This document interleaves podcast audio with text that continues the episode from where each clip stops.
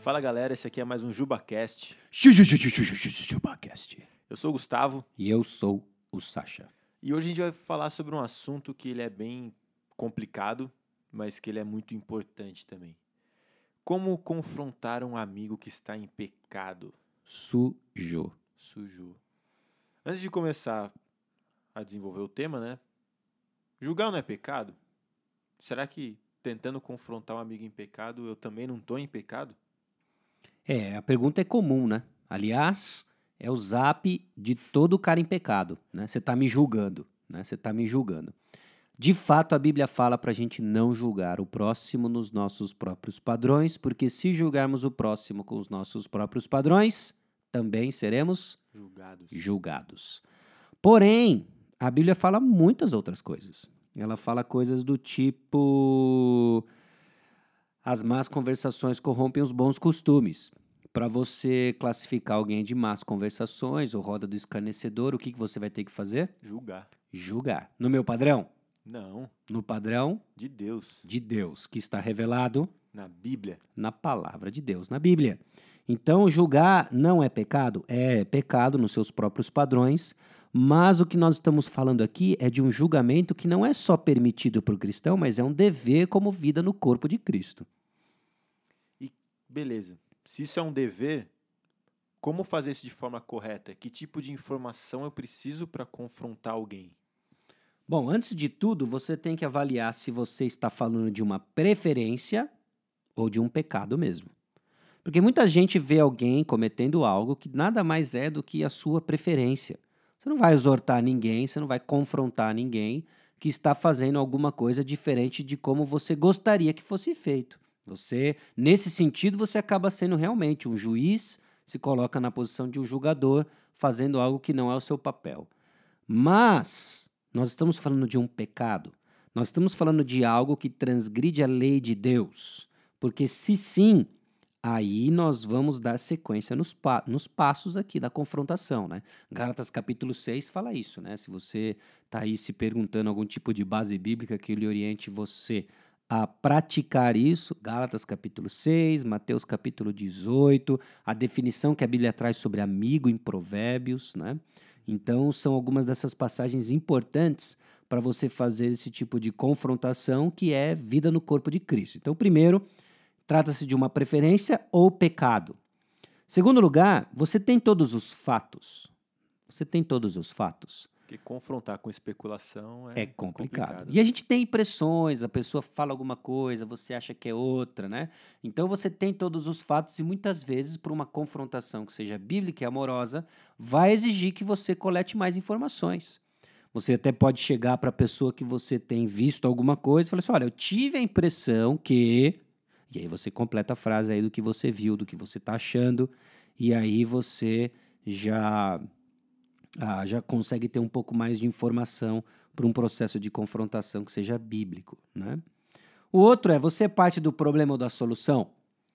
Muito cuidado com isso, né? A gente vê também, né, a Bíblia fala que se a gente eh, se intromete em questões que são alheias, é como a gente pegar um cachorro pela orelha. Você já pegou um cachorro pela orelha? Cara, não, mas. Já- já pensou tentar- né? Segurar um pastor alemão com otite pela orelha. Você vai tomar uma mordida, né? E vai ficar, "Ah, eu quis fazer o trabalho do Senhor. Não, a questão não era sua, né? Você não era nem parte do problema nem da solução, né? Obviamente que se a gente está falando de algo que é pecaminoso e você viu, tornou-se parte da solução, Aham. ok? Então, e o segundo, e, e o último aspecto aqui importante, né? É a sua atitude de restauração. Porque tem uma galera tropa de elite na igreja, né, meu? Sangue no Nossa. zóio, faca na caveira. E os caras querem sangue rolando. Viu alguém pecado? Não, vai ser excluído, vai É. ser agora, vão nos expulsar. E aí o cara ainda dá aquele migué. Não, eu não tô sendo grosso, eu só tô sendo sincero. É. Não, esse aí é dose, é dose, Cara, é dose, né? complicado. Eu- não, eu falo o que eu penso. Não, e se você pensar antes de falar, não ia ser melhor, né? Então, a, a sua atitude é de restauração. O objetivo da, da confrontação, Mateus capítulo 18, é a gente ganhar o irmão. É ganhar o irmão.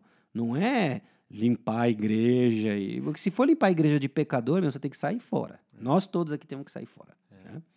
Então, o, o objetivo é a gente restaurar o irmão. E para fazer isso, a forma como a gente fala é tão importante quanto a mensagem que a gente vai levar para a pessoa, né? Sim. Saber O- que a gente faz em amor e tal. O, o meio carrega a mensagem, nós vamos fazer isso em amor. Exatamente. Mas e quando eu não tenho liberdade para confrontar um colega que eu vi cometer algum tipo de pecado? Eu devo fazer mesmo assim ou é melhor eu procurar alguém que seja mais próximo?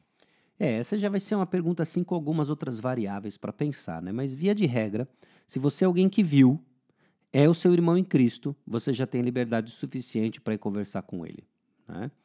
Ah, eu não, pelo menos agora eu não consigo pensar uma situação em que você vai procurar outra pessoa, né?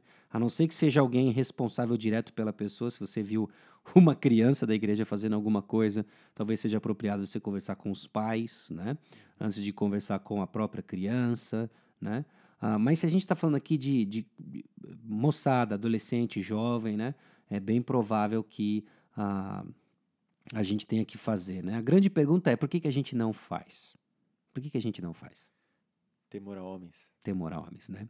É, a gente gosta de ser querido por todos, a gente não quer perder a boa opinião que as pessoas têm de mim, e no fundo, no fundo, a gente sabe que quando nós somos confrontados, normalmente a gente acha a pessoa um, um mala sem alça, um cara chato, e aí é o medo que você tem, que a pessoa acha que você é chato, né? Sem levar em consideração o que o Senhor pensa e já revelou na palavra dele. E uma parada que é muito real é que quando eu confronto alguém, eu dou àquela pessoa a liberdade de me confrontar quando ela enxerga o meu pecado e eu não quero que ela faça isso, né? Cabuloso, né? E é bem provável que ela falar assim: ah, mas você viu ela fazendo alguma coisa que você também faz, né? E você sabe que ela vai dizer, mas você.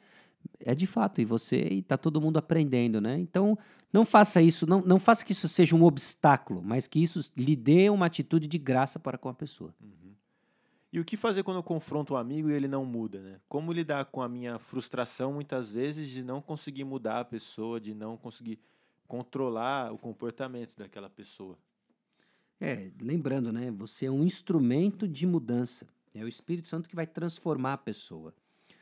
Ah, agora, se a pessoa não muda, nós estamos falando de um processo de Mateus capítulo 18. Será que é, é apropriado agora, depois de você já ter confrontado, seguir para o próximo passo, mais duas ou três testemunhas e você falar com a pessoa? A pessoa não muda, de você trazer isso diante da igreja, da liderança da igreja.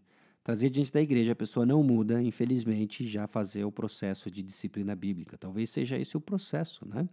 E, e confiar que Deus é soberano, Ele usa e prometeu abençoar ferramentas dentro da igreja, e uma delas é essa confrontação, essa exortação mútua, que nós fazemos num contexto de graça, ah, no perdão de Deus e na esperança de que a graça dele nos capacita para viver diferente.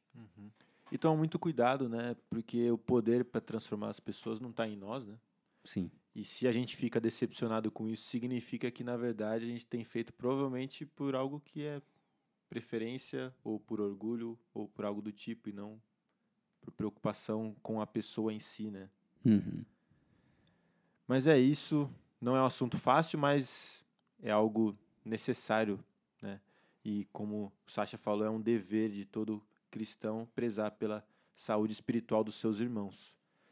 Então, que Deus nos ajude a olhar com os olhos dele para os pecados das outras pessoas, sabendo que nós não somos melhores, mas que nós podemos caminhar juntos, né? Amém. É isso aí, galera. Falou, abraço.